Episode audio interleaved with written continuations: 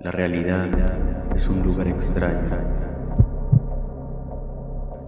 Un velo de seda separa este de otros mundos. Un fino umbral que divide el instante en el que crece entenderlo todo, estando a un paso de lo que te espera en el.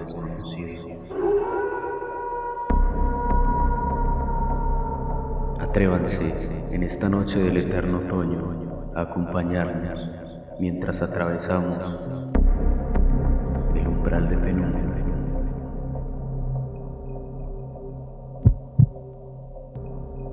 En el capítulo de hoy tendremos al Dr. Imer teniendo unas pequeñas conversaciones. Además de ello, un par de historias que los dejarán sorprendidos.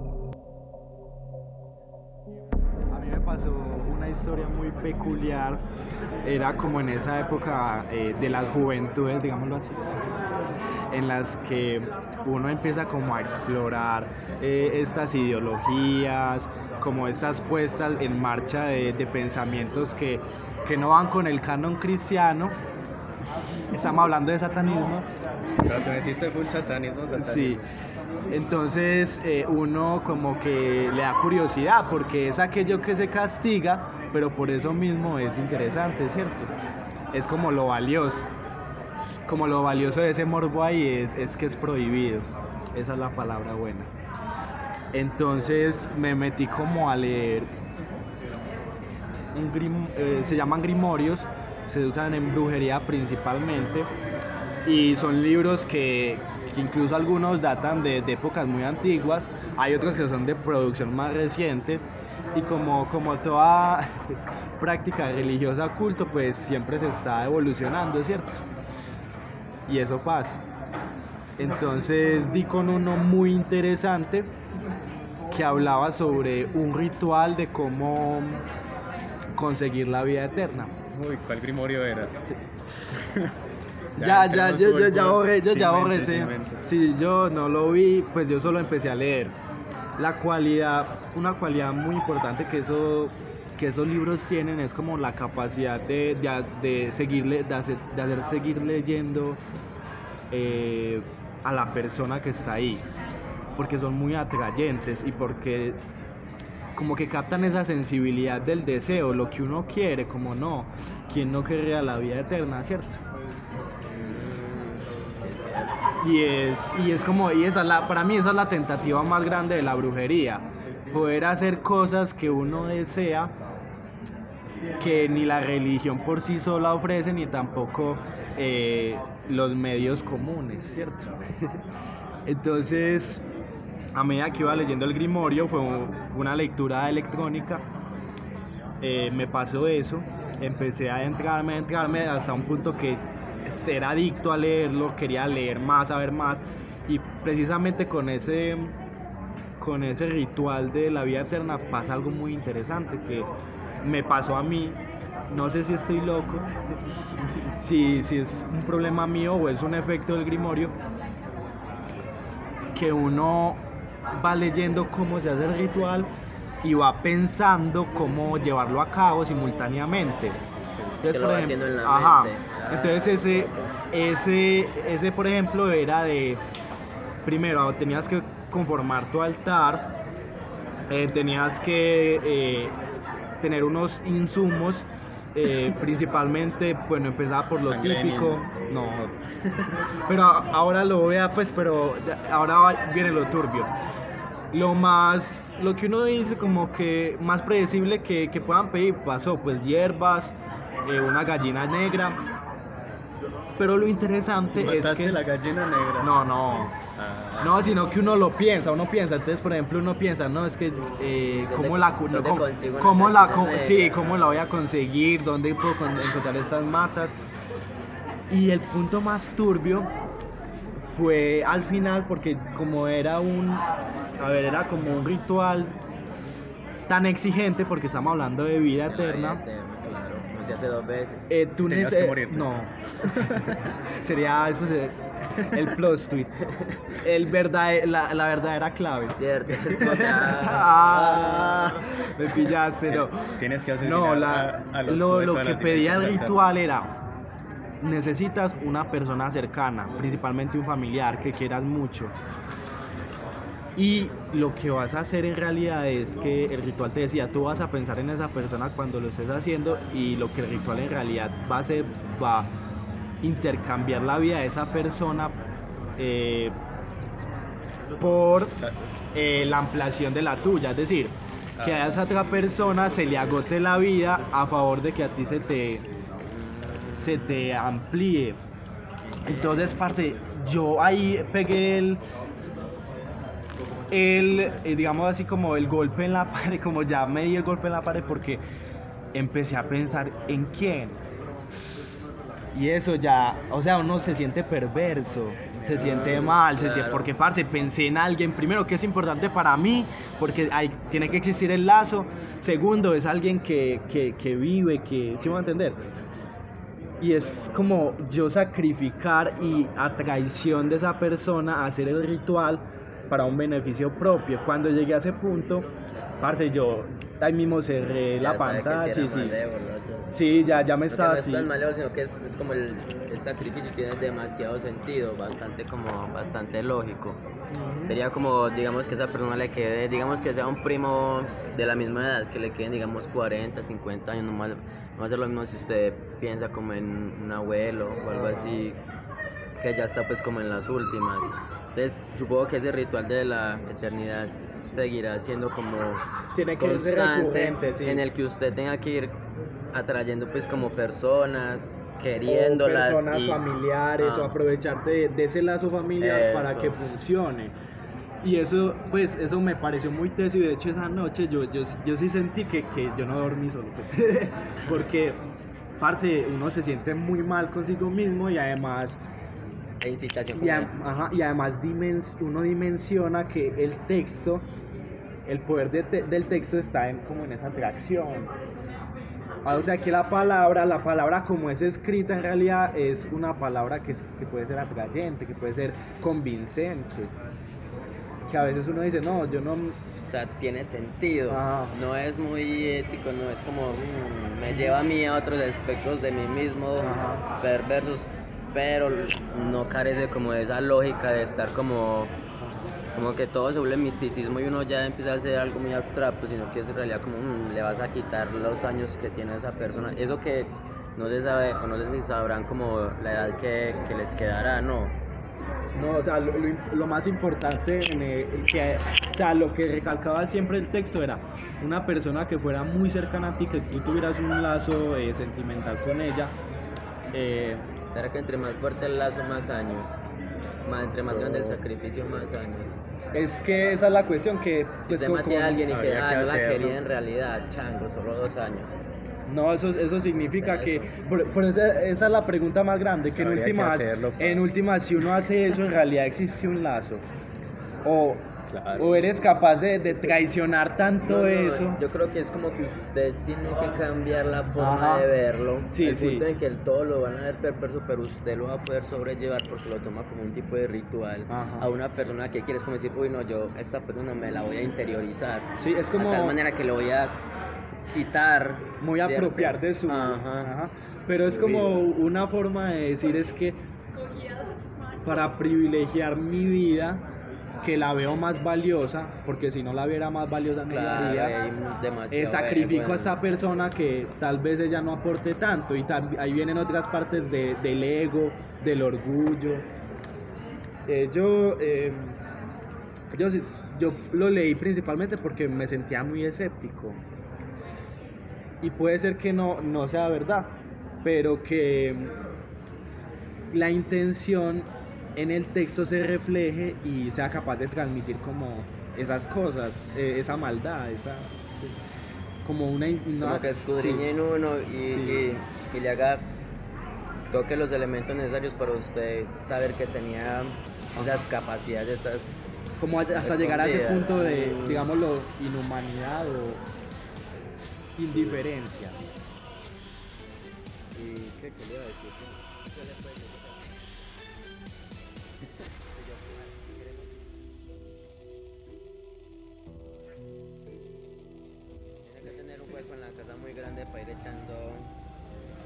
Gente, porque para vivir 500, mil a- 500 o 1000 años, es bastante gente la que se tiene que... digamos, Entonces, lo que el ritual explicaba es que a medida que, que tú siguieras los pasos del ritual y que tú fueras, contaste con él, la, la, la, la vida de la otra persona se iba a precarizar. Tú ibas a notar que la, otra persona, la, la vida de la otra persona iba a ser precaria y que la tuya, en cambio, iba a ser mejor.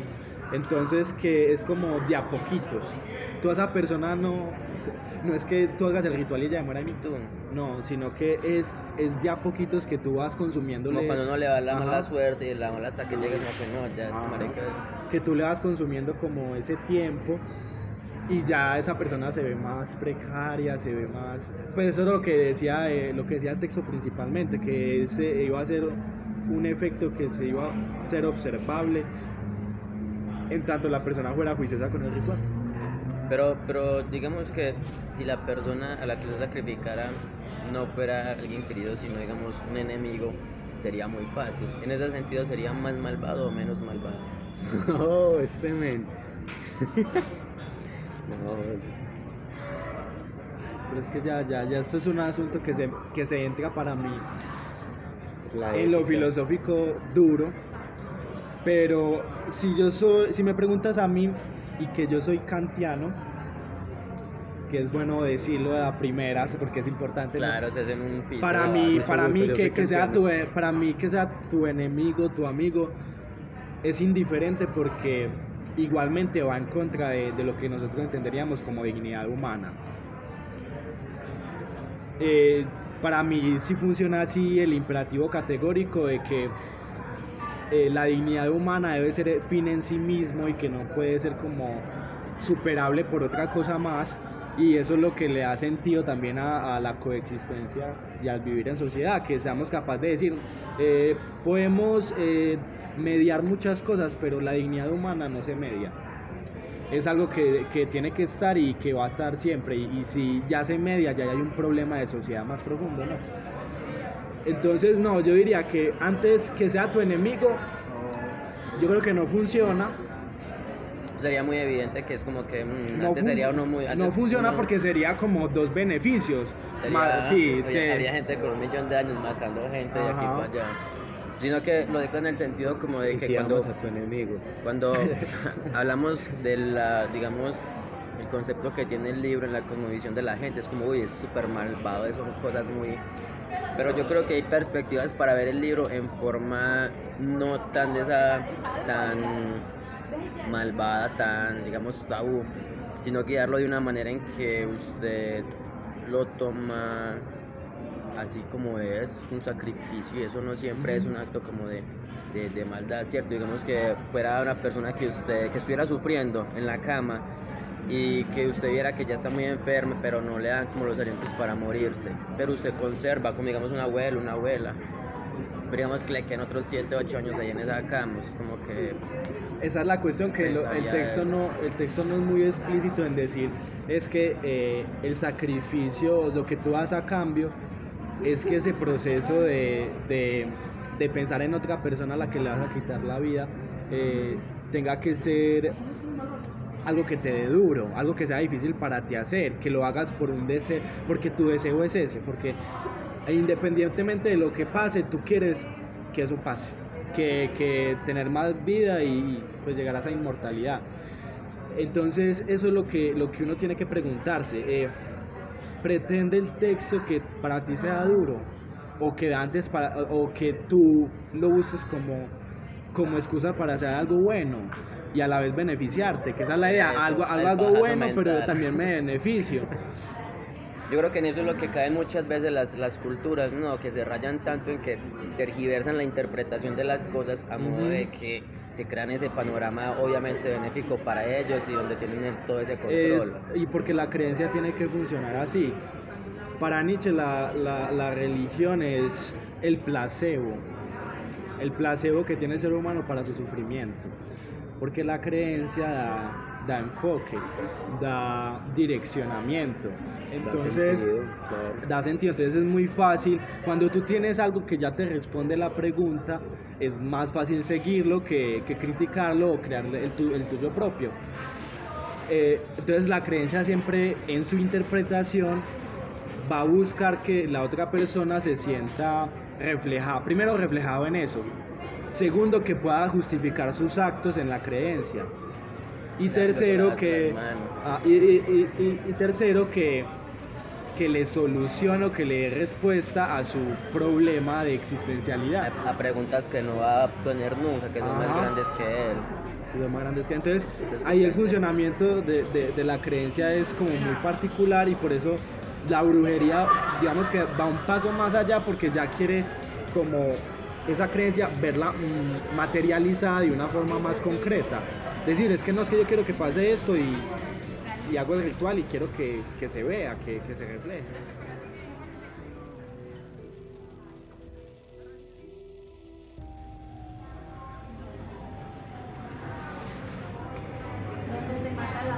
Primera vuelta. Y en ese, en ese grimorio, digamos que hablaba sobre que ese ritual estaba como enfocado con un ser en específico o tiene que tenía que ser alguien no no pues pero con un demonio O sea, para invocar a alguien, demonio, ¿verdad? con No, no, no lo, no lo hacían explícito, pero lo más probable es que, bueno, O sea, a ver, eh, a ver, el, a grimorio no, no, no tomaba como una postura así como, es que yo soy como contra cristiano o así, no. O es difícil determinarlos porque hay unos que van como en un rollo druida, no sé, ustedes han escuchado de los druidas, Sí. como más de esa magia, digámoslo así, mitológica, que no es directamente relacionado con lo cristiano, sino que incluso va con lo pagano, lo del paganismo, y que no necesariamente está ligado a un demonio, sino por ejemplo a un dios, a otro dios diferente, pues, deidades, A deidades, que les dan esos deidades antiguas. y ese no tenía ninguna pues con algún dios con algún No, no, sino que Era lo puro, dejaba así. puro verbo así. Puro verbo. Era, era el verbo puedes utilizar el demonio que quieras puedes utilizar el Y él lo que tenía quieras. como referencias de Y, algunas y eso también hace parte de, de la capacidad de, de atraer a- a- al lector, porque eso significa, para tú leerme no necesitas tener ninguna postura en específico, sino que, papi, hágalo. Sí es cierto Eso, uno no siente como que se estuviera adentrando en, en otra cosa, sino que eso está conversando con uno, uno está como hablando con ese tipo de lecturas. Lo, co- lo complejo es lo que pasa más allá en su mente, ¿no? Cuando empieza Ujú. ya a maquinar, cuando ya tú lo empiezas empieza a a, idealizar y es como que no, eso ya, sí, ya. ya lo está llamando. Sí.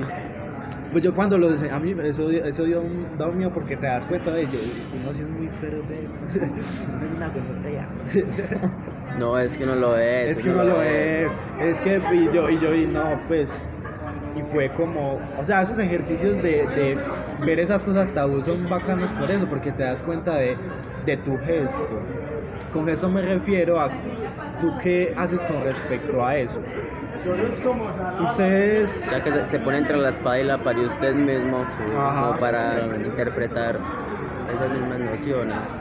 Es como cuando uno no le gusta el tema, un tema, cuando uno sabe que a alguien no le gusta un tema y, y, está, y se habla del tema, uno como se da cuenta que no le gusta. Por, por el gesto. A veces hab- habla primero la cara que las palabras, incluso de una persona que aparenta apoyar el tema, pero que en realidad está en contra y eso se ve en, el gesto.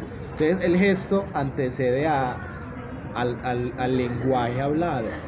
Entonces a veces también es muy interesante, eh, pues a mí me gustan mucho esos ejercicios de, de esas personas que, que se confrontan con, con algo que no conocen y se graban y para ver cómo reaccionan, para entenderse mejor, eso hasta puede ser introspectivo, ¿no? sí Chévere. darse contra el espejo Ajá.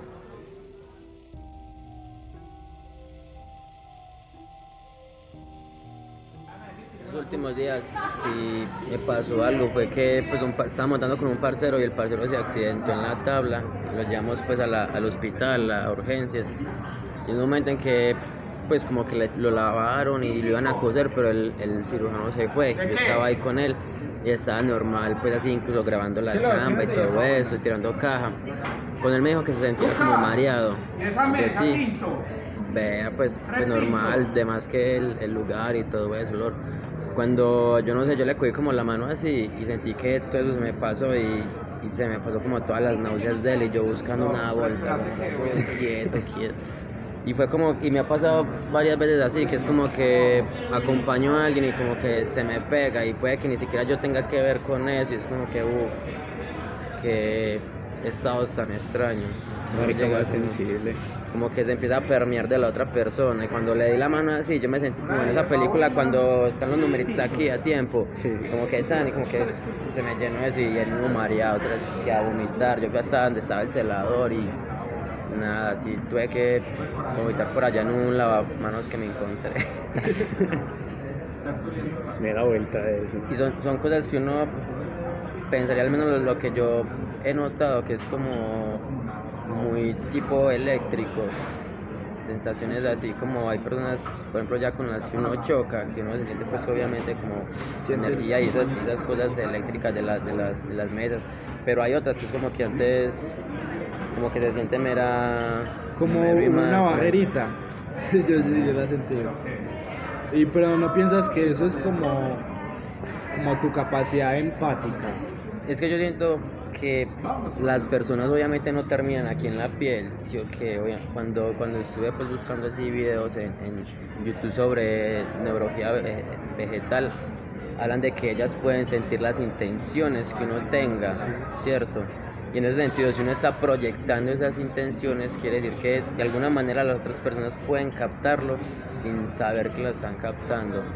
Entonces en ese sentido sí siento como que uno va dejando el rastro por ahí pegado, uno va dejando como huellas, cosas, y que todo se está como tejiendo entre, entre todos. Y eso es, eso es como, digamos, lo que estaba hablando con un pastor estos días, era que, digamos, el, el humano cuando llega, llega aquí como, como desde muchas dimensiones, se entreteje y cuando muere vuelve y se separa en esas dimensiones. Y es como el- esa transitoriedad, yo creo que es lo que, digamos, a mí me ha pasado como más raro, que ya no me siento como un- una vida, una persona, sino que es como que un destello así del tiempo. Entonces, como que eso me dice a mí, ah, parce, relájese, parches en ese, Parche, sí, sí. en ese En ese eléctrico". momento, en ese instante. Y lo otro era que, por ejemplo, yo no creía tanto en eso de, de la brujería y la magia, porque siempre quise como, digamos, aislarme de eso, supuestamente para que no me, digamos, influyera, ¿cierto? Pero cuando empecé como a tocar todo ese tema de las plantas, empecé como a tocar el esoterismo muchas cosas, y a preguntar cosas y preguntar cosas en mi familia, y entonces me empezaron a contar de historias que yo sabía que me las habían contado, pero que las había más bien como ocultado, como que no quería recordarlas. Y era que pues ellos vienen, mi familia viene de una parte que es, pues se maneja mucho lo que es la brujería y la mamá de mi papá, que ni siquiera nos dejan decir la abuela, eh, practicaba mucho la brujería. Entonces como mi papá se fue del pueblo con mi mamá, entonces esa señora se enojó e intentó asesinar a cada hijo que tuvo mi, con mi mamá, o sea, dándole cosas, yerbándole, escondiéndole cosas debajo del lavadero, o sea, fueron un montón de cosas que yo pasaba siempre por alto, me parecían muy normal, pero siempre habían como los saumerios, que las lavadas del piso con ruda, con romero, y mi vida estuvo llena de un montón de esas cosas y para mí siempre fue como demasiado normal. Pero los intentos así como de asesinato de esa, de señora siempre fueron muy latentes con, con cosas que comida que mandaba a la casa. Mi papá obviamente las llevaba porque él quería, digamos, negar ese pasado y negar que le estuvieran como haciendo daño pero siempre fue como muy oculto a, a lo que fuera la familia de nosotros.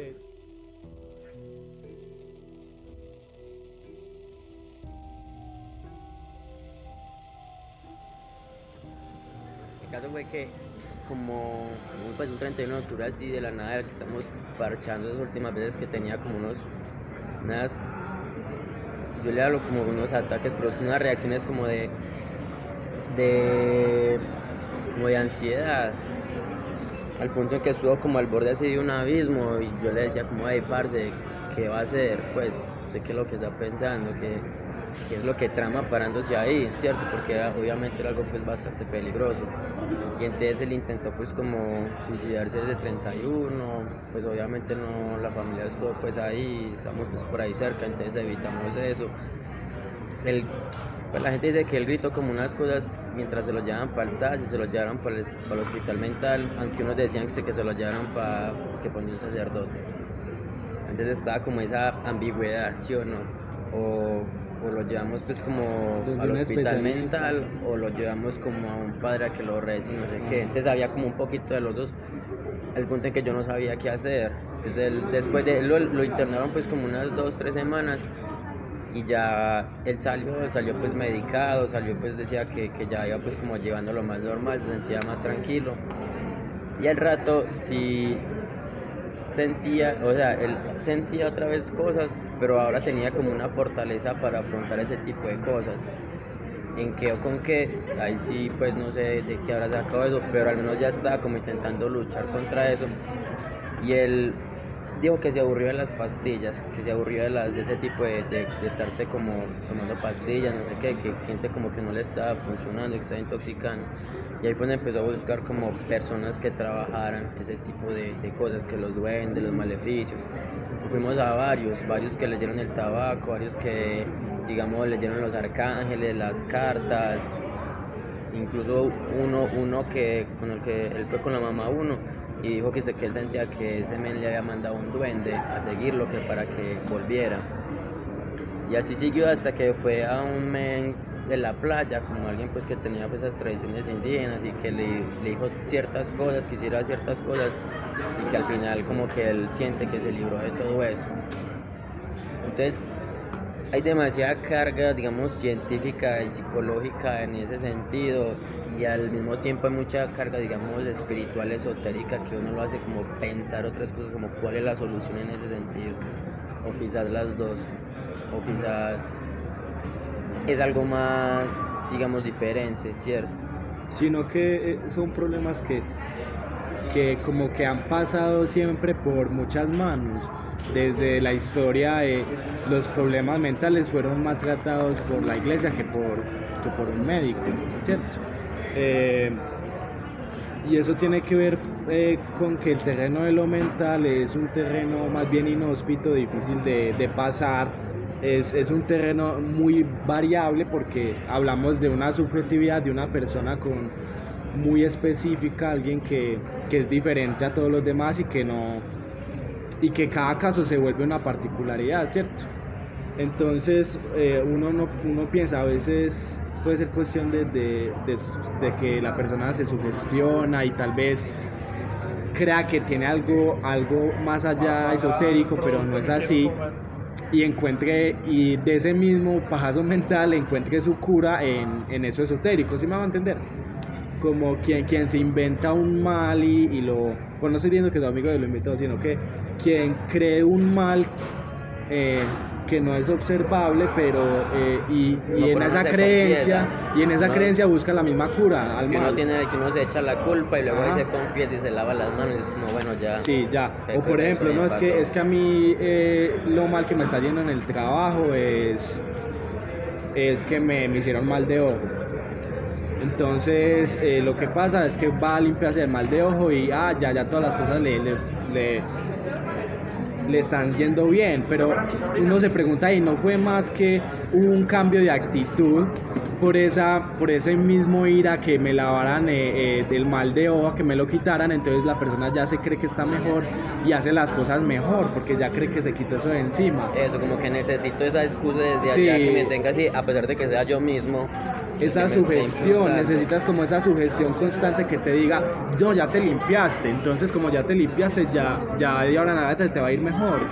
Pero que en realidad lo que puede estar pasando es que más bien por creer que te limpiaste, ya, ya, ya empezaste a cambiar tu, ati- tu actitud y, y mejorar tus hábitos. Pero eso basado en la creencia, no porque el lavado haya funcionado.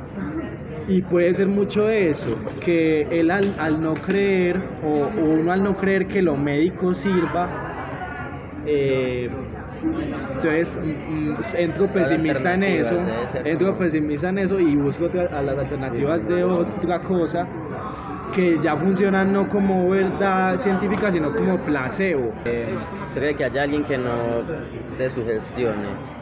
Eso, la sugestión es necesaria, porque es una búsqueda de tranquilidad de uno mismo, ¿no? Y uno se sugestiona y uno busca O de pues, pronto su también, porque si cobijo. también es sugestión a la al momento de enfermarse, ¿cierto? Es como, digamos, Como la hipocondría. es como la enfermedad, por el mismo tiempo como la cura. Ajá. En ese sentido, habrán personas que no se sugestionen, como digamos que no... Por ejemplo, eh, con, con la medicina pasa mucho que cuando uno tiene un dolor de cabeza eh, toma la acetaminofén y eh, por ahí mismo como que uno siente, se siente mejor, pero eso es, "Ma, ya me la tomé. ah, estoy ya, eso, mejor". eso es puro trabajo sugestivo porque necesitamos el placebo, como necesitamos un significado, un algo que signifique algo para nosotros, a, lo que nosotros le ponemos valores, importancia, que nos dé respuesta a esa necesidad. Y eso puede ser cualquier cosa, puede ser un acetaminofeno o que me vaya a rezar el chamán. Y ya se me quitó el dolor de cabeza. Si es difícil hablar de un dolor físico, pues que se experimenta físicamente en, en la piel, en un órgano. Imagínense una enfermedad mental. ¿Cómo se llega al estudio de una enfermedad mental, de algo que, nos, que no se puede, subjetivo. que solo, solo tú puedes acceder a eso por medio de lo que la persona dice?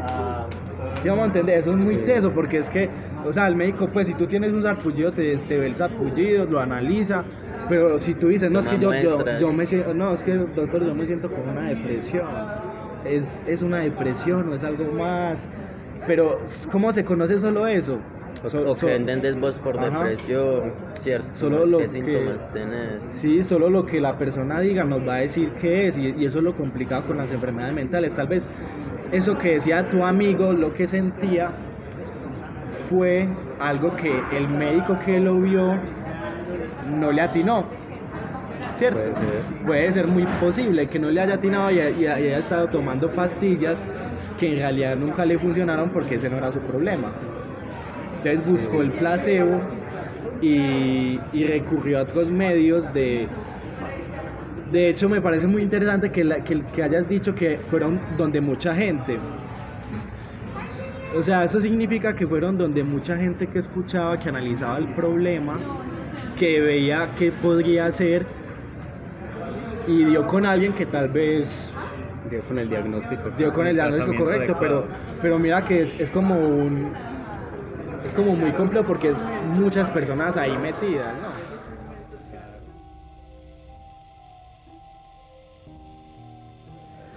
Y que, que pasan muchas cosas raras, pues realmente como en la vida de las personas. O sea, como que esas cosas raras pasan mucho más de lo que uno esperaría.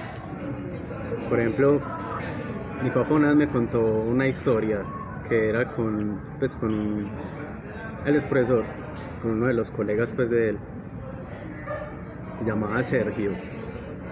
La historia le pasó pues como a un, a parcero que no trabajaba propiamente pues ahí en el colegio donde trabajaba mi papá, pero sí pues como que trabajaba cerca y era como amigo pues como de los profesores. Entonces sucedió pues que un día se murió el profesor Sergio y pues todo el colegio como ah qué pena pues que ya el profesor, profesor de matemáticas, la gente lo recuerda pues como con mucho cariño. Curioso pues que sea un profesor de matemáticas y lo recuerden con cariño. Lo que pasó, pues, el man dejó como un montón de cosas. No tenía familia. O sea, era solamente él viviendo en una casa inmensa, pues. Y cuando se murió, eh, el man como que le había dicho a mi cucho que podía habitar la casa, pues que podía usar la casa. Entonces, este parcero que yo les digo, eh, se llama Daniel, eh, el pana el pana como que, que había acabado de venir de Bogotá y entonces no tenía dónde quedarse pues aquí en Medellín. Y mi cucho le dijo como, ah, pues si quiere se queda ahí en la casa de- del profesor Sergio, que igual eso está deshabitado ya de rato. Entonces pues el, el man se quedó ahí un rato, quedó un mes. Entonces el man dice que cada vez como que intentaba organizar pues la pieza de él y todo, eh, salía y cuando volvía todo estaba desorganizado otra vez.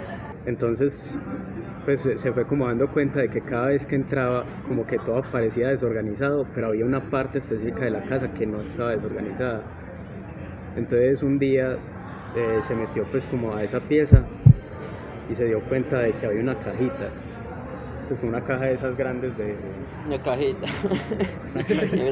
Una cajita así. pues, de esas de cartón, como de las mudanzas, y él era como, pues, no me las llevaron, vamos a ver qué hay. Se dieron cuenta que había como un montón de cosas del profesor Sergio, pues que había como unos apuntes, unas cosas pues como de matemáticas del colegio. Y entre esas cosas encontró unas cintas, unas grabaciones en VHS. Y él como, El señor "Uy, tenía perro, ¿qué?". VHS allá. El, pues tenía que reproducirlas. La tuvo que ir a comprar. Ah, Pero sí. Pues, o sea, Ah. Puede conseguir el VHS. no, No creo, que, más curioso. no creo que lo haya comprado, pero, Pero, pero que al menos sí lo una cinta, se consiguió. encontró algo turbio. Va, y entonces pues, em- las empezaba a revisar y eran como pues, como grabaciones de lugares de Medellín pero totalmente solos o sea no había nadie absolutamente nadie solamente el man grabando así y igual pues tenía medio sentido porque era casi siempre como en la madrugada cosas así entonces uno dice, pues, sí pero ni siquiera habían gaminos o sea, no había, pues no había nada, era, era la ciudad vacía. ¿Y a usted no les parece que a veces el terror más grande es ese terror que trabaja con, no sé si ustedes conocen a Love, a Lovecraft, ¿cierto? Sí, Ese terror, se- ese, ese terror tiene un nombre, terror cósmico, cósmico. el cósmico. Pero es que el terror cósmico se basa en, en algo muy importante y es como la soledad y también como cosas que son muchísimo más grandes que nosotros, que nos superan totalmente a nuestra comprensión y, eso es lo que genera miedo, porque es la incertidumbre de no poder ser capaz de entender eso.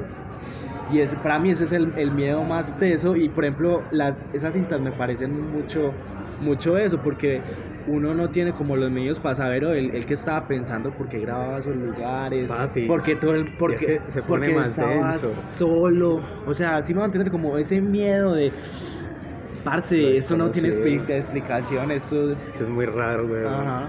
Entonces, pues el man empezó a ver todas las cintas como para ver si veía un patrón o pues como porque pues porque alguien grabaría esas cintas.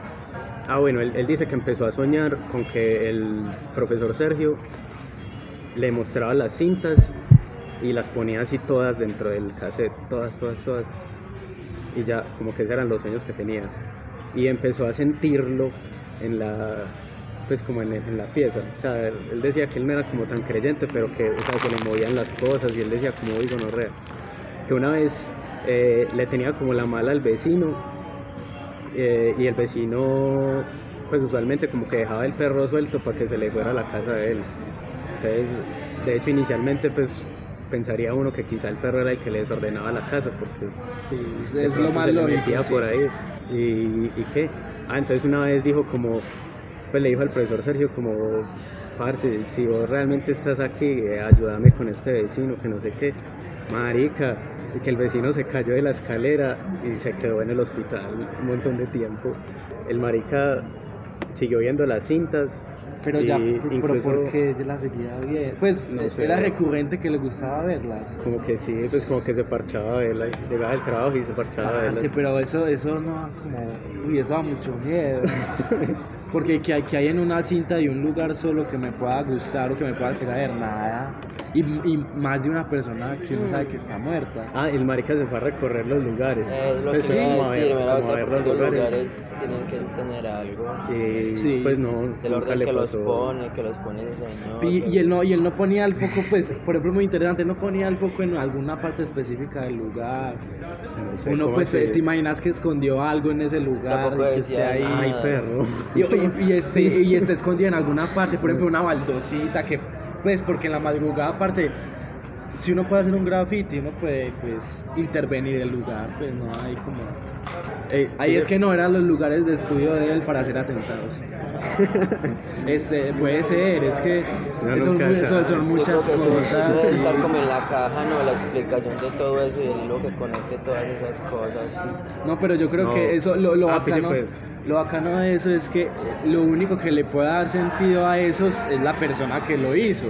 Pero esa persona Los no está sueños, los sueños. Los sueños, sería ese contacto. sí.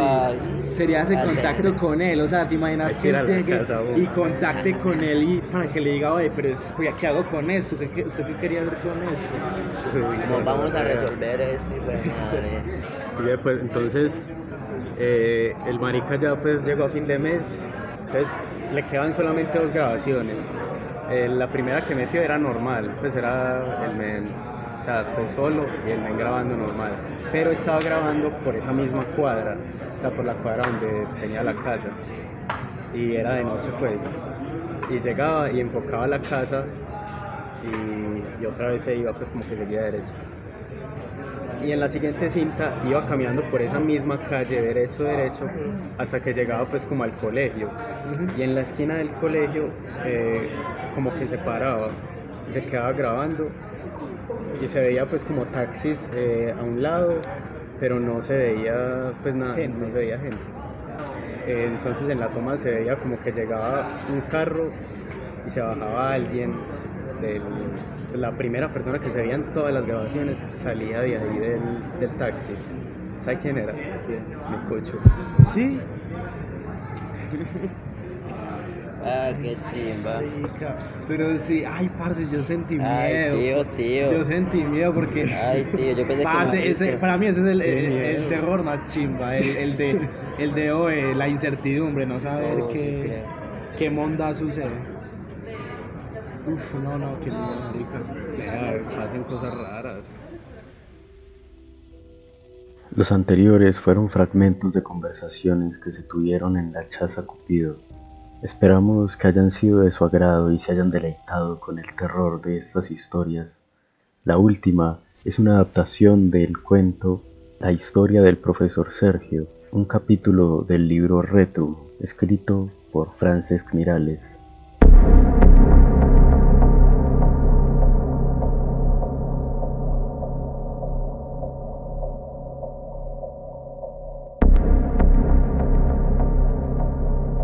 Muchas gracias por acompañarnos hoy a atravesar el umbral de penumbra.